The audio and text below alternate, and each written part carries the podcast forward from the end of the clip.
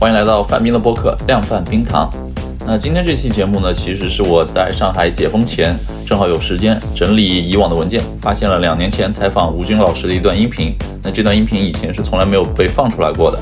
那那个时候，因为吴军老师时间很紧张嘛，然后我跟他又是远隔重洋，所以我们根本没有时间去安排调整这个录音的设备，做各种调试，所以只能够当时用手机录制了一段音频。那今天我稍微做了一点处理，算是一个。低清的全损音质的重制版，那当时我发现有些问题啊，半衰期很长。到今天我重听了一遍，还是很有收获。那还有一些问题，时至今日再回看呢，发现还挺有先见性的。那整个过程中，我发现吴军老师给我留下的印象就是非常严谨、辩证。那这些呢，都对于我当时，包括时至今日都很有启发。那废话不多说，下面我们就来听这段全损音质的回放重制版，我跟吴军老师的对谈。那我们就直接开始呗。好，好，好，行，那开始吧。好，首先提纲还哎，东西蛮多的。对对对，哎，这个有我感兴趣的话题，然后也有我的一些读者或者有一些粉丝他们感兴趣的话题，我收集了一些。那我先开场，我先呃感谢一下那个吴老师来接受呃我们今天这个采访，然后也非常感谢出版社中间给我们安排，因为我本身是吴老师的粉丝，你的每一本书我都在追。然后讲真的，我虽然我自己也写书，但是国内这个经管或者科技领域写书的作者里面，我真的佩服的没有几个。但是吴老师的书我还是都会买的。好，那谢谢，哎，谢，哎，我我就不跟您客套了，我们就直接开始啊。呃，我先好奇的一个问题就是，这次发的这个《浪潮之巅》已经迭代到第四版了嘛？那这第四版相对之前，您您主要的更新在哪里呢？呃，就是变动比较大，因为你可能如果拿到书的话，它已经变成非常厚的两本。对，从我最早最早第一本是如果黑板报改写出来的嘛，那个基本上，嗯，就大概正好这是一半的厚度。然后后来，那个我回到美国以后，从中国回到美国以后，大概一二年，就是又接触又去，因为有了这本书，就比较有意识的去找一些公司，找一些素材，所以就不断的往里添。呃，两个主的比较大的改动，除了那个就是那个日常性的把信息更新了以外，那我就不算了哈。两个比较大的改动，第一个改动呢是加入了一些新的内容，因为那个在过去的几年里边，好多商学院的学生到美国来学，他就要了解这硅谷到底怎么回事儿。怎么起源的呀？什么这些，所以就把硅谷起源那一部分给加进去了，就是，呃，主要是夏克立和巴盼组和先通公司这个加进去了。哎，听。第二部分就是一个新的内容，就是说，呃，比如我主要把它叫做汽车革命，主要是呃无人驾驶汽车呀、电动汽车这些东西，因为产业新的产业变革。第三个就是跟移动互联网相和那个这这个叫做。呃，社交网络这个相关的一部分，这是呃新的内容。然后呢，把一些底层的硅谷管理什么底层的一些方法加进去了，这是第二部分。一第第一部分就是说增加了一些新的模块，第二部分就是说增加它一些底层的逻辑在管理上的，但主要是呃呃这样几呃几几个更新吧。我我好奇，您刚才说的有一些加上一些管理的逻辑，这本呃，这个是不是因为这本书它的受众、它的读者有很多企业家，然后他们反过来倒逼您在里面补充一些这样的元素，还是呃，就是是的，因为是的，因为我第一个在商学院讲课，就是这是我了解到一些这个需求，然后再一个呢，就是我接待国内的一些企业家或者这个他们叫访学的这个团体吧，来这儿，他们比较关心的就是说这个管理和。传统企业有什么差别？这是他们关心的事儿啊。那这本书其实是呃，就是《浪潮之巅》这本书这个系列，其实是我们在国内第一次比较首次呃大规模的认知您的写作能力，您的写作作品嘛。就是因为之前谷歌黑板报啊，把它变成了一本书。那这本书之后，您写作非常高产，出了很多书。那是因为发现写书这条途径对于您的事业有很正向的帮助，还是说因为写第一本书？然后，呃，产生了怎样的使命或者愿景，来促使您后续不断的这样高产的去写书呢？是是一个什么动力推动您？呃，几个了，第一个就是说我，呃，这跟我个人经历有关系。嗯，那个一个就是说我一开始嘛，就是自己做产品对吧？后来是呃投资让别人做产品，呃，那你给别人投资实际上是给别人的也是一个辅导，就是你辅导他，呃，培养他，辅导他。那么另一点呢，就是从更广泛的角度来讲，就是说呃给企业家做一些培训，呃，也是一个辅导。就是说这个身份就变了，就是慢慢的我们开始等于是自己当学生，我后来就当老师了。那然后呢，有一些书，比如像《智能时代》，这个实际上是我给人讲课时候，呃的那讲义吧，这个可以改写。那还有一些是，呃，就是我给他们讲完课以后，他们好多人跟我讲说，呃，你这个看问题的角度都，就是你同样一个问题拿来。解剖它的这个方法很重要，就是说抛呃抛开这些呃具体的企业管理什么东西，能不能把这些东西给讲？那所以后来我在得道上开一些专栏，主要是这个原因，就是说说再找一个地方来讲一半吧。后来正好刘胖他们说你要不然来这儿去啊，所以这样就出了一些，那那这是因为这个原因，那。所以也不是不完全是为了写书而写书，主要也跟我的后来工作性质这些也有关。明白。那说到得到，因为最近您在那个得到上又上线了一个新的专栏嘛，叫《信息论四十讲》，就怎么会想到讲这样一个话题？您觉得把信息论这个事儿交给咱们的普罗大众，对他们来说是有什么意义、有什么价值，能得到些什么呢？呃，这两个了。第一个就是说，从我个人来讲，我总觉得。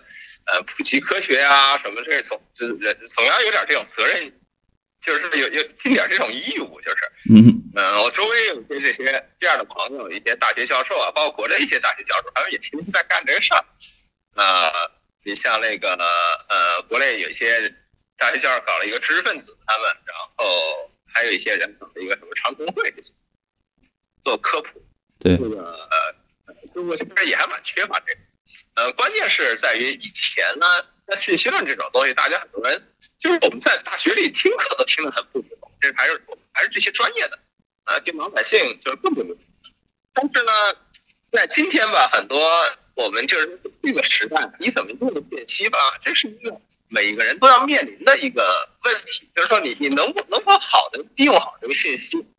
呃，对，其实大家。工作或者生活，甚至尤其对自己见识的一个提高，呃，非常重要的。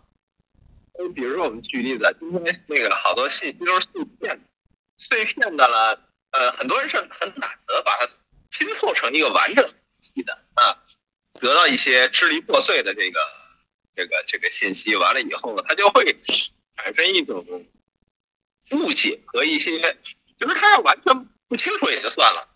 那这个是说知道一半不知道另一半，这有些时候这也也也就，哦，产生很多，比如这种误操作，其实挺麻烦的。啊，对，半桶水。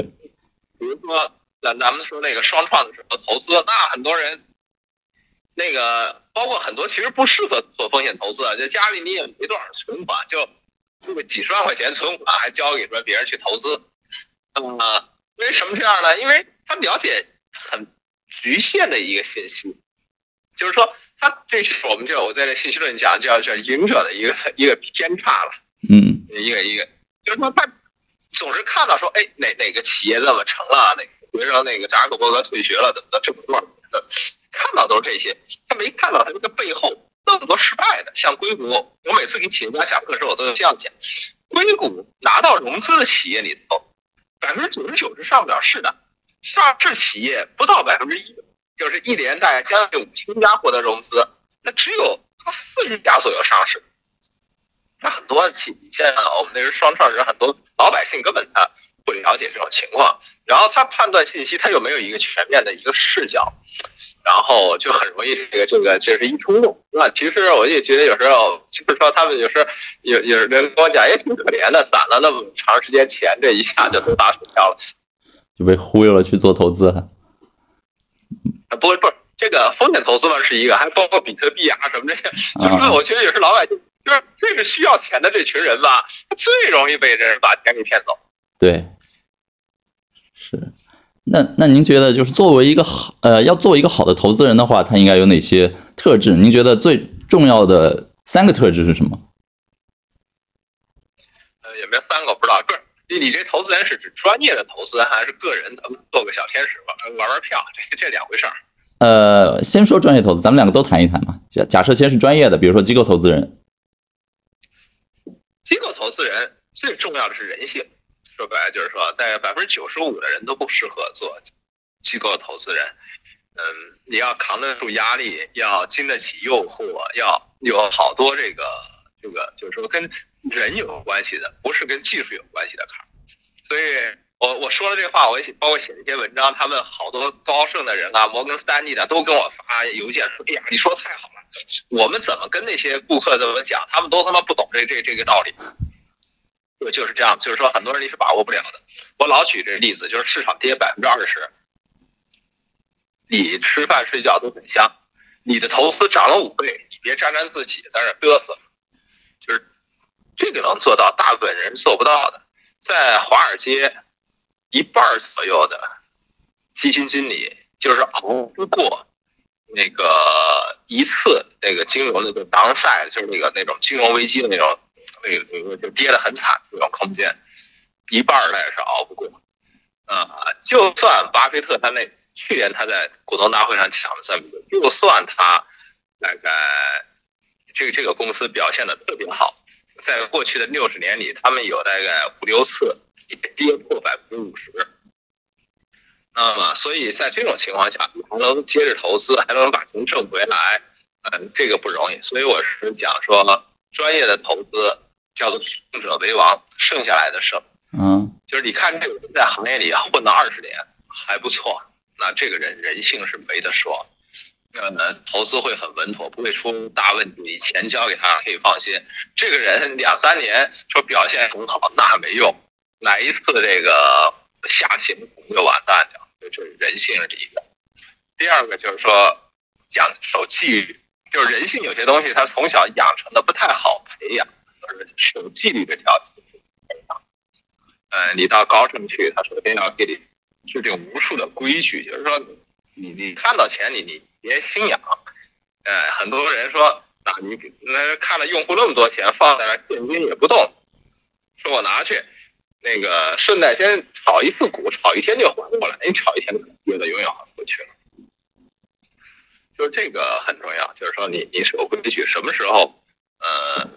差不多该就是叫 take profit，就把这个利润得拿出来。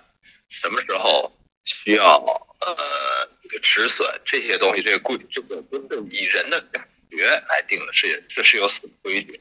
这是我觉得呃第二条。你说第三条嘛，就是说我们就讲个比较特定的，讲风险投资。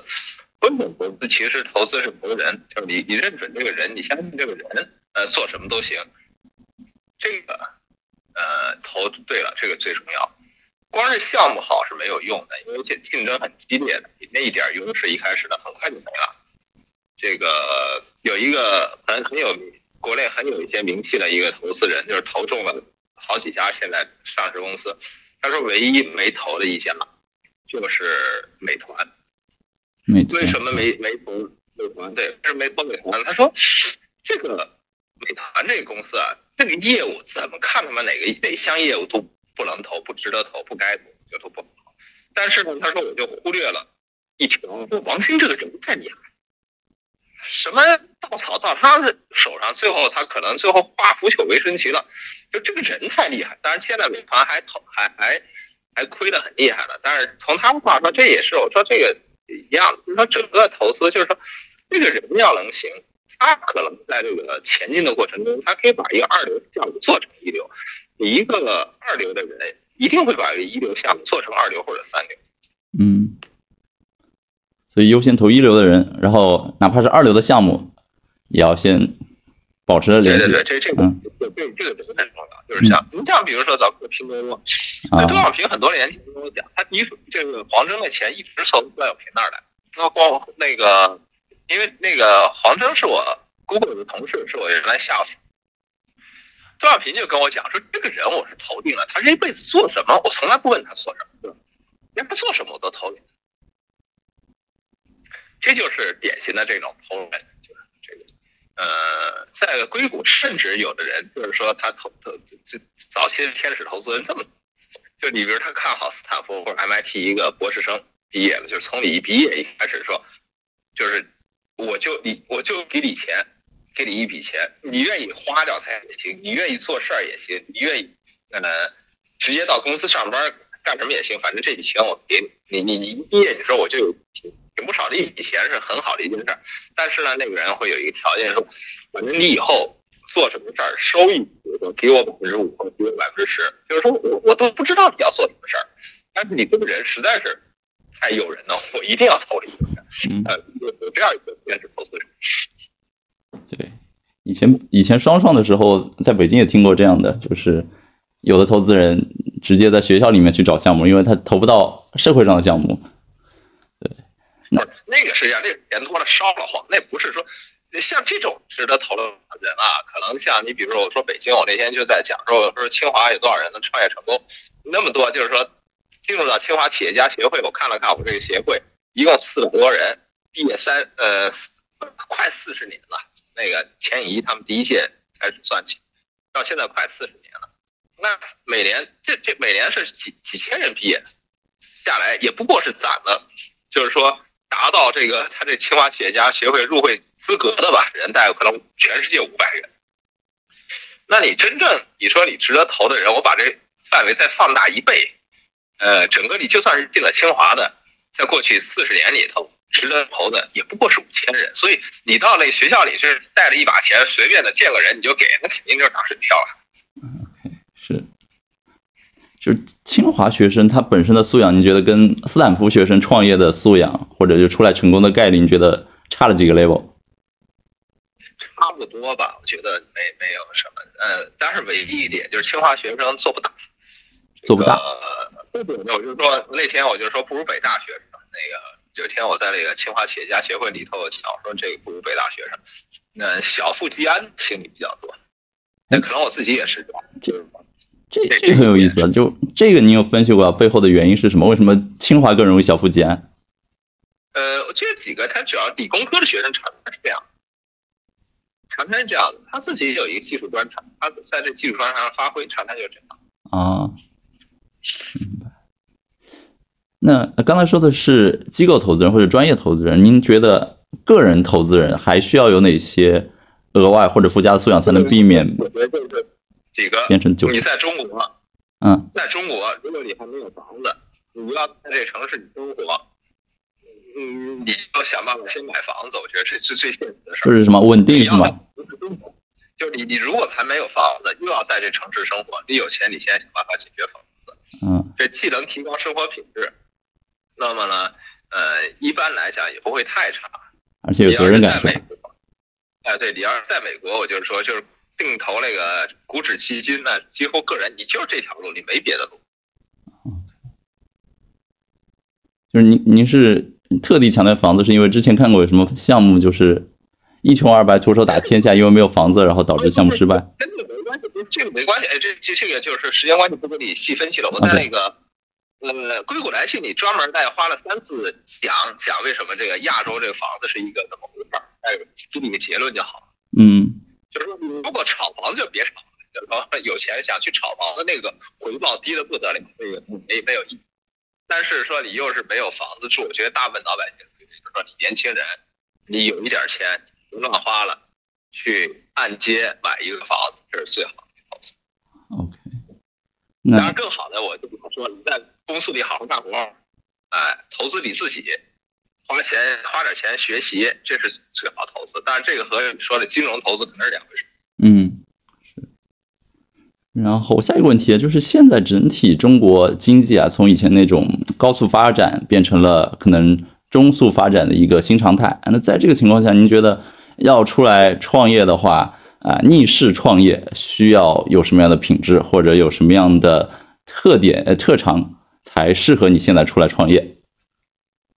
呃，我想说的是这样的，就是说中国现在这个发展速度，咱咱们刚过去第二季度是六点二增长率，这个还叫高速，不叫中速啊。嗯，这个还叫，因为这个，呃，增长它不光是有数量，还有质量。嗯。那你以前很多增长是房地产产的一个增长，它不是真正的产业的增长。嗯房地产，呃，美国平均的增速也就百分之三，有些年头还不到，那它照样还创业，照样有很多的这个呃机会，所以你不能觉得说这个百分之六的增长就没有了机会，不是的，就是百分之六增长还有很多，呃，很多人本来身就不值得创业，那么倒是反而我觉得门槛高了一点呢，每个人可以深思熟虑一下，适合不适合创业，这是第一个。第二个就是说你你需要更理性一点，哎，就因为拿钱不是那么容易了，就过去两张 PPT 就能拿个钱的这个事儿没了。第二个呢，就是说，我就讲说，呃，从几个侧面讲，就是第一，你创业你总要有一个，总要有一个特长，你不能什么特特长都没有。你说我技术上特长也行，你说我很会搞销售，跟人打交道，这也行。你说我这个在公司里当过管理过团队也行，说我这个产品的感觉很好也都，就是没关系，哪哪哪个都问题不大。但你总得有一个，这个很重要。那很多人是什么都准备都没有，呃，就看着人家创业挣钱呢，二话不说先把学退了或者工作辞了，然后就关在屋子里憋着主意在想这个主点子，那想出来的可能也不靠谱。试了一个不行，要试第二个，那个不行。就是说，我觉我是觉得这样，你先有一个特长，有一个经验，看到了一个机会，或者看到了哪一个痛点，然后在这个情况下再出来。嗯嗯呃，主要是这两点是吗？这这这两个对，首先大环境不不差，我觉得这这点很重要，大环境并不差。那现在就您看来，在国内您参与投过的或者看过的科技公司里面，除了我们耳熟能详的像 BAT 啊、TMD，您比较看好哪家公司？可以是比较成熟的公司，也可能是初创公司，有什么比较看好的吗？呃，首先是这样啊，我我因为基金我没有在国内投入啊，呃，就是我现在基金不投国内，对，现在国内新诞生了一批基金，其实那些很小的公司，其实我是没看。大的公司嘛，那你其实是通不是通过投资了解他们，是通过跟他们接触有些了解，这个是两回事儿了。呃，以前我呃零七年到一四年吧，就是有一个基金，我们美美元的美元的基金投在中国，呃，那个回报非常非常好。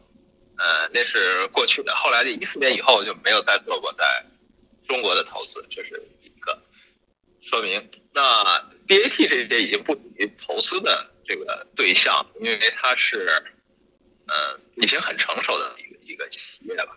呃，从结果上来讲，这个 A 和 T 要比 B 要好很多了，因为这个 BAT 的说法是十年前的说法，你现在再说，你可能都不会这么这么去说了。对，嗯，这个这几家里头呢，当然它各有特点。能谈上来讲，就前两天他们在这儿跟我说，我这个说这个百度，呃，没这十年没什么贡献，不服。我举了一些东西出来，嗯，大家其实自己看一看，说举出来东西好意思举出来吗？这个，而且我说他第二号人物永远在换，这个这个也是个事实。呃，所以他的这个严谨呢，不知道，不知道。呃，阿里巴巴很好，阿里巴巴呢，如果我说过好几次了，就是说，如果像它没有，比如说政府的力量去限制，哦，就是就是完全是一个，就是亚当斯密说的纯自由的市场经济让它发展的话，它一定会成为中国最大的公司，这个甚至可能世界最大的公司，这个毫无问题。嗯呃，腾讯嘛，OK 了，呃，就其实呃，游戏挣钱也基本上也这挣的够了，OK 了，就是我我听意思就是，您觉得阿里巴巴可能相对来说是一家伟大的公司，腾讯的话可能就是赚钱赚的很厉害，就是相对来说是一家盈利暴利的公司，但是谈不上阿里巴巴那种伟大，是这个意思吗？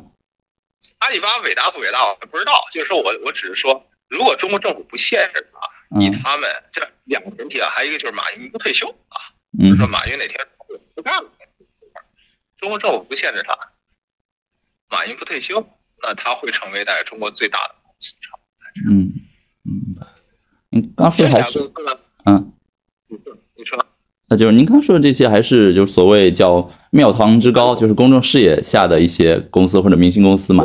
有没有一些江湖之远，就是您看到在野的一些野生的或者初创的一些新兴公司，您比较看好的？我跟你讲，我没看，因为我我不投资，对吧？啊，呃，我我我想表扬的几家公司吧，这样。哎，听一听。第一个第一类就是说，他们主动的开拓国国际市场的。嗯，这些呃，小米、段永平的 vivo 和 OPPO 这一些，呃，包括像今日头条这这种、抖音这种这种，呃，前一阵在美国上市的那叫什么来着？这两天刚上市的三十七亿那个那个估值那件事，呃，忘了。前两天对对这两天，对对，估值就是三十七亿美元，就这一代的，包括像那富盛的猎豹什么这种，就是说。呃，因为最终这个中国的公司，你得向国外走，就是因为你得拿全世界百分之百市场，你不能拿中国国内的百分之二十的市场，那没意思。呃，所以这一类公司，这个我觉得是应该给他们赞誉的，这个毫不夸张，应该给他们讲。嗯，这是一个。那有一些，就是说有些公司它发展的金融、财政上发展未必很好，但是呢，我觉得做的事儿很有意义。比如说，我说上海有一家公司，也是我老讲说叫触宝，就是手机支付法这个公司。那占了全世界，它是全世界最大的各种输入法的那个提供商，业提供商。嗯，像 Google 啊、三星啊、苹果啊都列为最重要的合作伙伴啊。它的呃，在美国的市场占有率可能都有百分之三十到四十，就是英语的这个。所以我觉得代表了。呃，一中国这个年轻的这一代人的一个精神风貌。嗯，呃，有一些公司我就是在，就是说，呃，随着移动互联网起来，其实还是从技术上来讲，它有中国特色；从产品来讲，有国际化。比如说，像以前的美图秀秀这个，但是它后来发展会一些遇到一些问题了，呃，包括抖音，抖音是全世界这个呃，就是说。呃，在海外用户最多的这中国的这个 A P P 这个呃，已经就一年左右的时间，已经有了十多亿的下载，这个是很可观的。那个活跃度也很好几亿活跃。嗯，中国早期那批互联网公司在海外的那个那个用户数量也是少的可怜了。嗯，那也是正好因为赶上红利期了吧。所以涨得比较快，现在已经很难涨得动了，而且用户已经开始在慢慢流失，没那么活跃了吧？啊，那不管他，那那个就是说，那你再找出一个第二家，咱们就是说，就是我有一个西瓜，你说你有一个葡萄，你给我一定要跟我聊天儿就没意思，对吧？是，对吧？对。你就是说，就是腾讯在海外的用户大概真正的活跃的微信几百万，基本上是华人，那十几个亿都是真的老外。就是基本上就是真是一个葡萄和一个西瓜的比。嗯，那个，啊，那，当然这个国那个还，我觉得还这一批企业，其实你仔细看，包括就是说，呃，中国的，我觉得人工智能这一批，呃，做呃人脸识别的这些，呃，这这一些就是我们安全监控的这这这一些，这个。其实做的都已经很好，这个在国际上就是中国过去了。我说，哎，好多时候说美国有这个技术，中国跟上了。现在就是说，像他们做这个，这确实是很领先，做的我觉得很好。就是你要看新一代的这些创业者，他们的技术风貌，我觉得是比四五十岁的这批企业家要好。对，就人工智能这件事儿，您觉得是？就是我我的判断，我不知道对不对，听听您意见。我觉得这件事儿在可。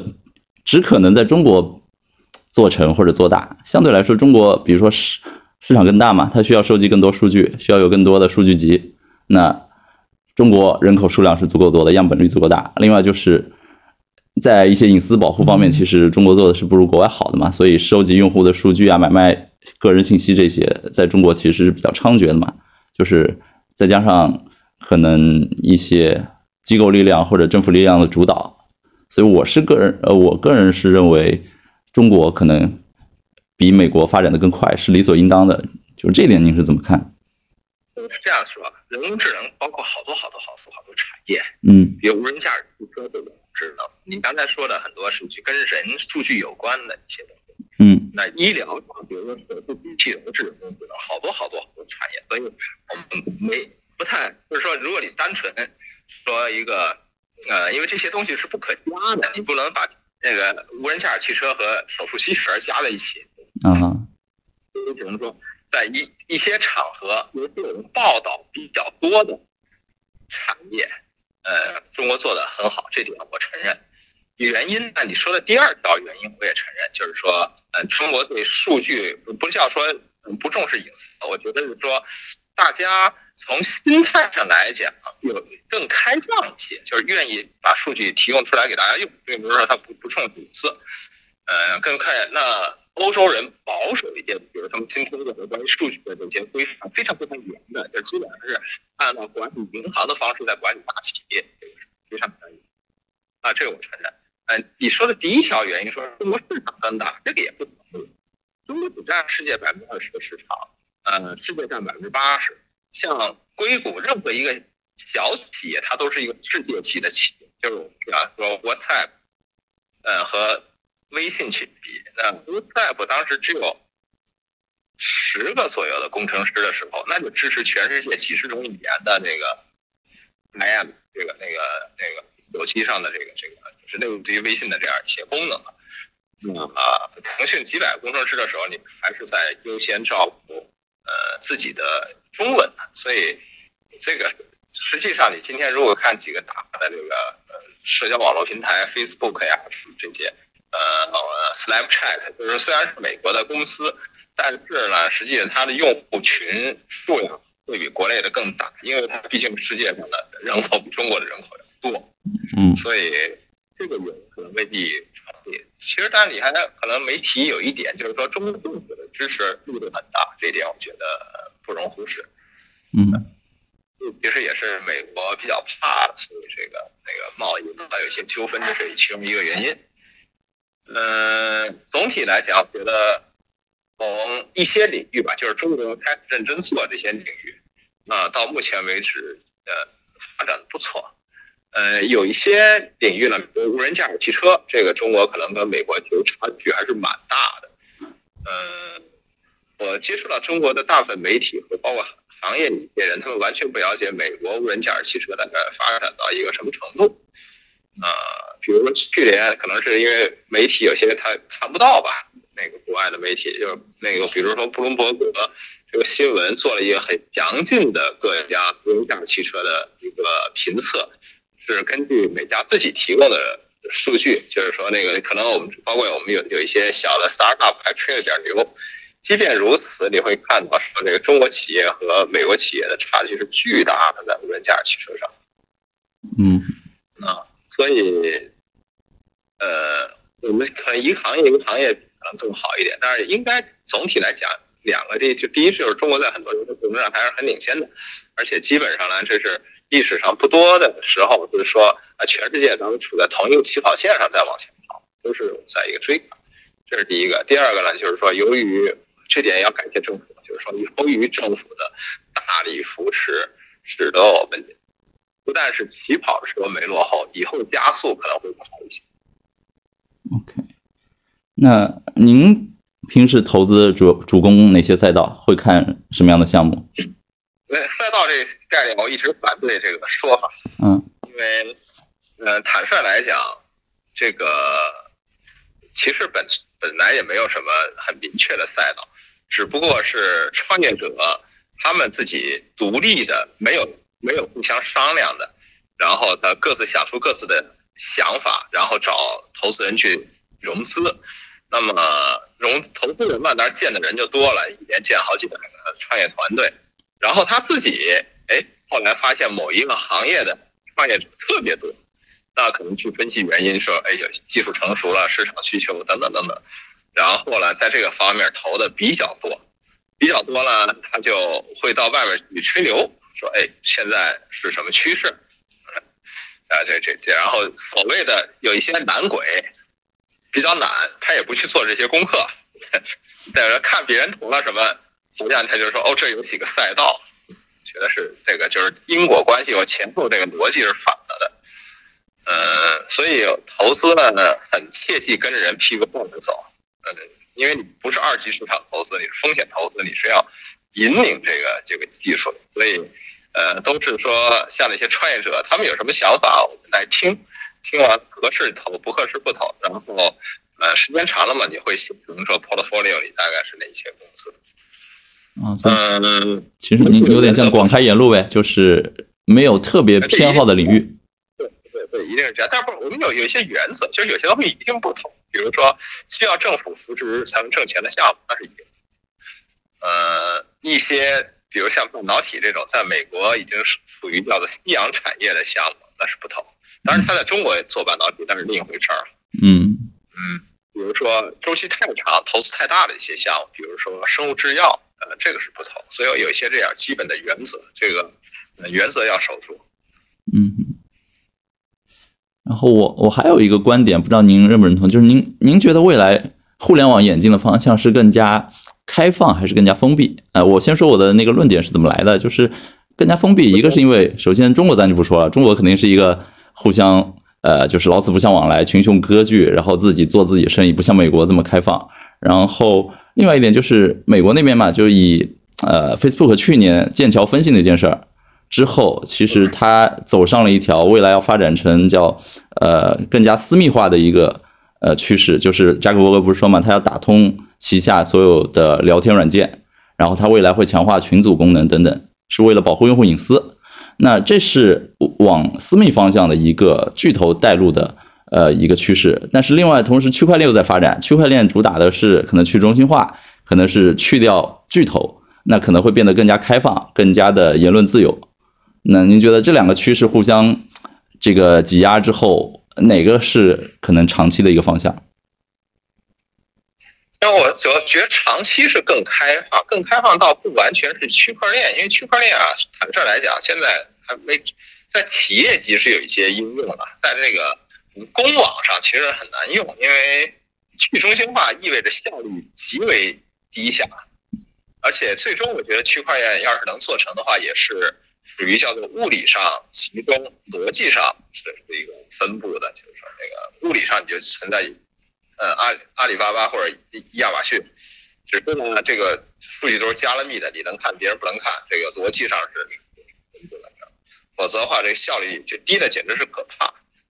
嗯，这是一个，就是说，它为什么说它会开放呢？就是说，这个信息的流动啊，从对人类比较长的历史啊，前一阵不写了本书叫《全球科技通史》，比较长的历史上来看，这信息的流动是越来越快的，这个是你阻拦是拦不住的，这这一点。所以我觉得，从这个角度上来讲是这样子。那因为你虽然就是说对现有的一些媒体或者说这个这种。互联网你监管比较严了，但是它还永远会诞生出一些新的来。你比如说举例子啊，就是说，假如咱们说五年前咱们把这个门户网站管理的特别严，呃，但实际上今天也没多没有多少人去门户，是吧？嗯，对吧？然后你要在三年前说把微博管的非常严，其实今天微博传播新闻的效果。微信比你不知道谁更好了，然后你说微信呢，你也可以管它，但是它可能还会诞生出其他什么新的这种软件，或者新的一种方式。所以从大觉得是呃信息的流动是应该更顺畅。OK，嗯呃，您研究和关注五 G 吗？觉得五 G 可能会有什么新的投资机会，或者有什么入行的建议？呃，你你要是愿意等的话，我大概下个星期会在罗辑思维开一个八讲的课程，专门讲五 G，这个内容很很多了，大概要讲一百分钟的。啊，就是已经提前预告了，下周会有一个节目，好，我我会关注一下，我会让朋友一起来关注。他有一个，他有一个，我的大概前一段有一个关于五 G 的，他们整理了一个一万字的一个，他们有一个音频，还有一个一万字的文字，就在逻辑思维上可以免费的去看，你可以很快就找着。嗯。好那里头的内容你都可以去用。好好好的，呃，然后还有一个就是现在，因为前两年中国经济发展很快的时候，你随便创业或者做什么项目，其实哪怕你缺乏从业背景，但是正好趁着红利期，呃，是市场抬着把你抬起来。但是现在，其实再有能力、再有背景的人，在这个经济发展相对比较慢，然后比较熊市的阶段，很多事情也做不起来。所以，您觉得在这样一个熊市的阶段，或者市场不太景气的时候，做什么样的事是比较明智的？哎，你刚才已经问到这个问题了。哎，哦哦，我说是，不，我说的是针对个人有什么建议吗？比如说，就是在熊市的时候，应该更多去接受教育，或者呃，不要出来创业，还是没没没有一定，我觉得没有一定之规。但是我就是想说，你如果想创业的话，呃，刚才我一开始讲的那几条是很重要的啊。呃，但是呢，你因为这么说吧，你你不能说现在是熊市，我为什么不能说现在熊市？现在经济增长是百分之六，六点几，那将来可能五点几，你别以为将来有八点几，就永远没有了。就是你想说，我找一个好的机会去创业，你可能永远找不着这好的机会。所以你想创业就创，这个不是说我现在好像拿些难的点儿，我我我去我去上个学，上个 MBA，等我读完了，那形势就好了。不等读完了，可能形势更差了。所以人一辈子想做的事儿，该干就干。对，有道理。是是是，这个启发了我。是，好，那刚才问了很多关于行业产业的一些问题，然后我想个人很多好奇的问题啊，回归到您个人，就是我知道您是非常高产的嘛，我之前也听说那个编辑大人也跟我说，就是你在坐飞机啊、坐船的时候，随时掏出个笔记本就能开始写，而且思路还竟然都是能连上啊。像我就是有的时候不到夜里夜深人静的时候，我是没法静下心来写东西的。就是您是怎么样保证？自己的这个精力管理，就是既能够保证高频高强度的输出，同时哎也也能够保证有输入。这个精力是怎么去分配的？不是，我是这样的。先说就是零碎的主意怎么怎么能连上，这个很重要。这个我知道，对写作人来讲，这个也很重要。我一般想到一主意的话，我会拿笔或者什么，赶快我写两个字儿记下来。因为有些时候，比如我有时候是早上睡觉呢，我星星快想醒快醒的时候，想到一个东西很好，醒等我醒了就忘了。所以就是这种东西，我偶尔到哪儿看到一个什么东西，或者听到一个什么东西，我觉得哎这题目很好，就研究谈一谈，我就拿笔写下来，或者是拿这个手机给它给记下来那个。所以然后这样，我我写的时候我就知道啊，上回到哪儿想到哪儿，这回到哪儿，就是说这个思路不会断。嗯。呃。再一个呢，就是，呃，现在当然这个移动互联网也提供很多方面，就是尤其我要听一些课，查一些资料，呃呃等等吧。那么实实际上是不断的，一边写到哪儿遇到问题，以前要去图书馆借书，那现在呃，Google Book 这点做的很好，就是你基本上好多那种经典的那种参考书，其实你都能查的。嗯，然后。就是这里头信息都有了，然后就是能够把它做个标签里留下来，呃，有些视频能够赶快看来，所以这个我觉得也提供了很多便利。呃，总体来讲，我我你可能听我讲，我说我这是呃零碎时间写作呀什么这些东西，呃，整时间呢，有些时候反而在回微信，或者说在跟这个聊天呃，因为。这个微信它是每每两三分钟看一眼，这个效率就太低了，所以我基本上每天就这几个固定时间，而且早上半起来。嗯，一一个延伸的问题也是很多读者托我问很关心的，就是您的典型的一天是怎么过的？早上，比如说您是习惯早起，几点钟起？然后啊，白天都做些什么？比较典型的一天，您可以分享一下吗？早上，嗯。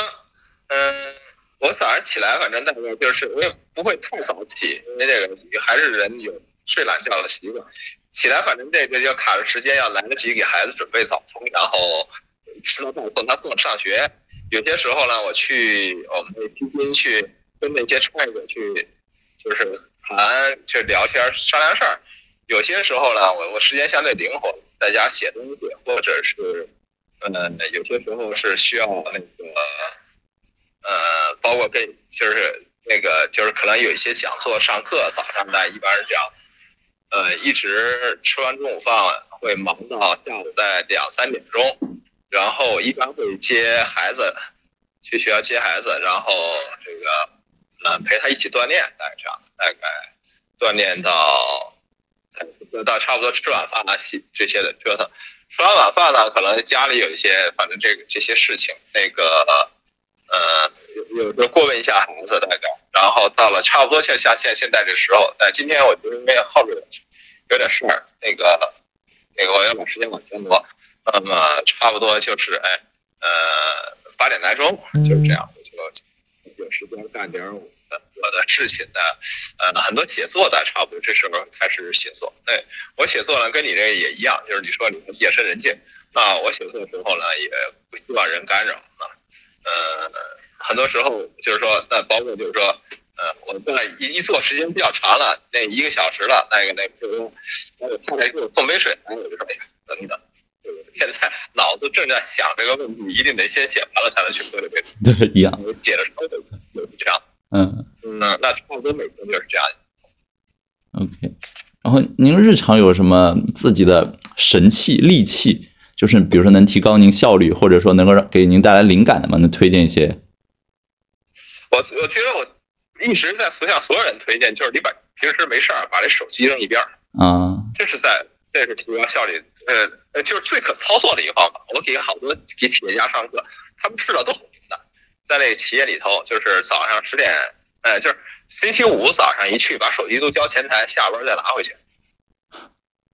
只适用于企业家吧？比如说有助理啊，或者什么个人的话企业家，有个企业不是不是企业家，我跟企业家讲，他的公司啊，所有人在前台，就是说早上把手机都放前台，这个在国内应该没有太可行性吧？就比如说天天微信或者钉钉要回消息就，是给国内完了，就是给国内企业家，哎什么样的企业啊？这种哎，大概百十来人啊，百十来人，百十来人，整个企业里员工都工作不怎么用手机不是不用手机，你你这是一个误解，哎哎，不要以为有了手机效率更高，有了手机可能效率低，没手机你这一天效率高。那那比如说百十来人的公司，项目组可能十几二十人，您是鼓励他们面对面直接找人面对面啊，面对面。啊？这个绝对没错，哎，这这说了，这说说来话长了。你知道什么是最好的项目开发吗？就是一群工程师二十人坐在一个房间里，而且没有一个人有灵活的工作时间，哪怕你没事儿干，你坐在这儿等着，万一有一个人要问你问题，马上他就转身来问你了。嗯嗯，OK，这是效率最高的，就是说，所有的像他们那个最牛的一些企业，一旦到了产品吃紧的时候，都是这样的，叫 war room，所有的通讯中断，叫 war room，就是那个打仗的房间。啊，你在这儿一二十人坐了他妈仨角落，来回来去微信在那儿聊，那是效率最低的。OK，就是在国内，您您建议之后，已经有一些公司跑出来是吧？成功了，就是效率嗯，可以可以，就这么说吧。回头我们可以试一试。我们之所以有的时候你觉得我做的事儿比别人多，那我一定有跟别人不一样的地方。我要都跟别人一样的地方，那肯定那做事儿最多是别人的平均数。嗯，哦，还有一个问题就是，您觉得自己人生比较 remarkable 的转折点是什么？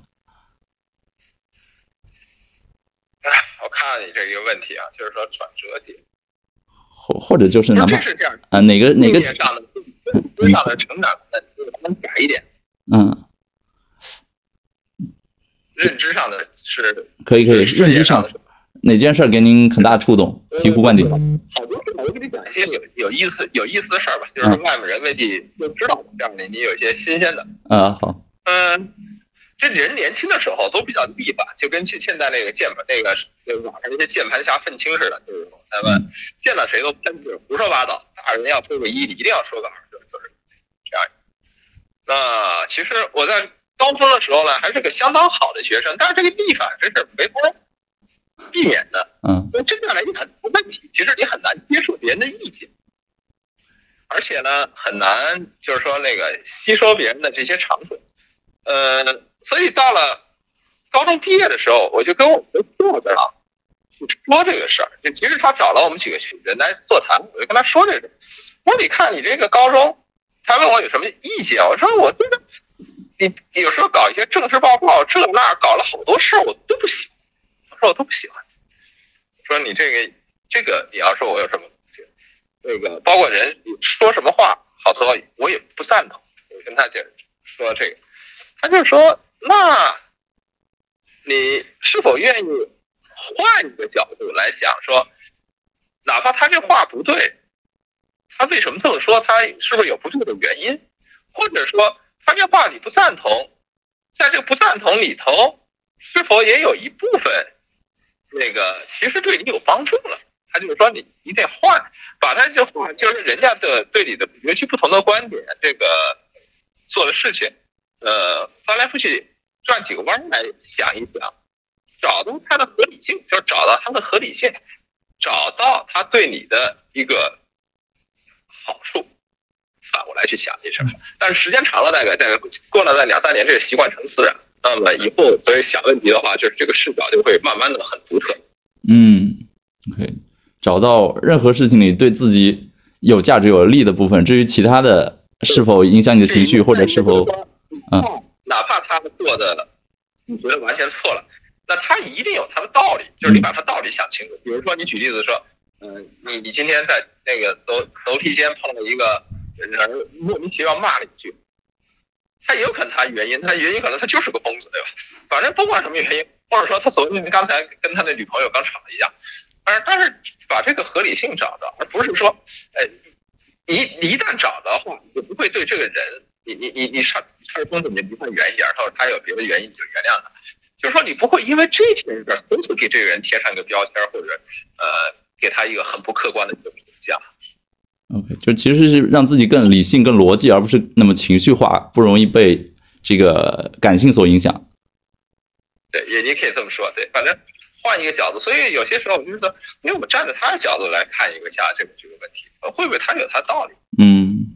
然后倒数第二个问题啊，想问您一下，就是因为接下来还有啊，好，您认为自己的那个终极愿望或者终极理想现在是什么？然后准备怎么去实践它？有什么路径吗？可以分享一下。嗯，也没有什么终极理想。这个人的很多想法是变的，就是最早的时候，可能我曾经想当科学家，后来呃想这个叫做做一些具体的产品大家用，后来讲说能够帮一些呃更多的年轻人创业等等，就是这个这想法也是在变的啊。包括教育什么的。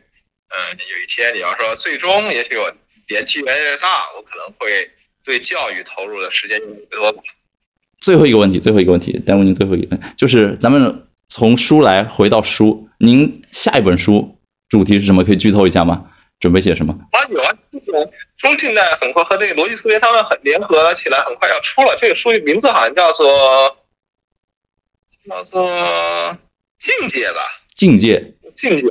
对，然后那当然也可能名字还没完全定，因为嗯，然后内容其实有点像见识了，就是实际上是嗯，我在我在得到上那个发的那些东西，大概可能也就四分之一，他们最后编成书，剩下来的四分之三还没有编成书，他们可能编了一本书。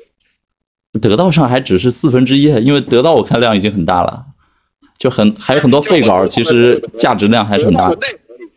嗯，得到内容里头拿出了四分之一，变成了大概是还有四分之三，当时他们放着一直没动。这个书呢，其实一直在编，大概也弄了，呃，从去年底就开始做起来，也做了好长时间了。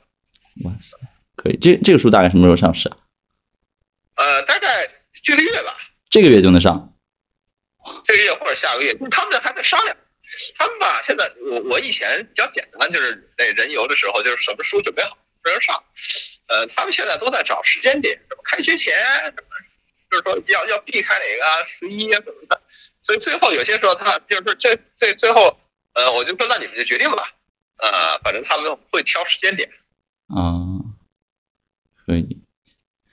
好，我所有的问题就到这里。然后我就不再多耽误您时间了。最后，呃，还是非常感谢吴老师接受我采访。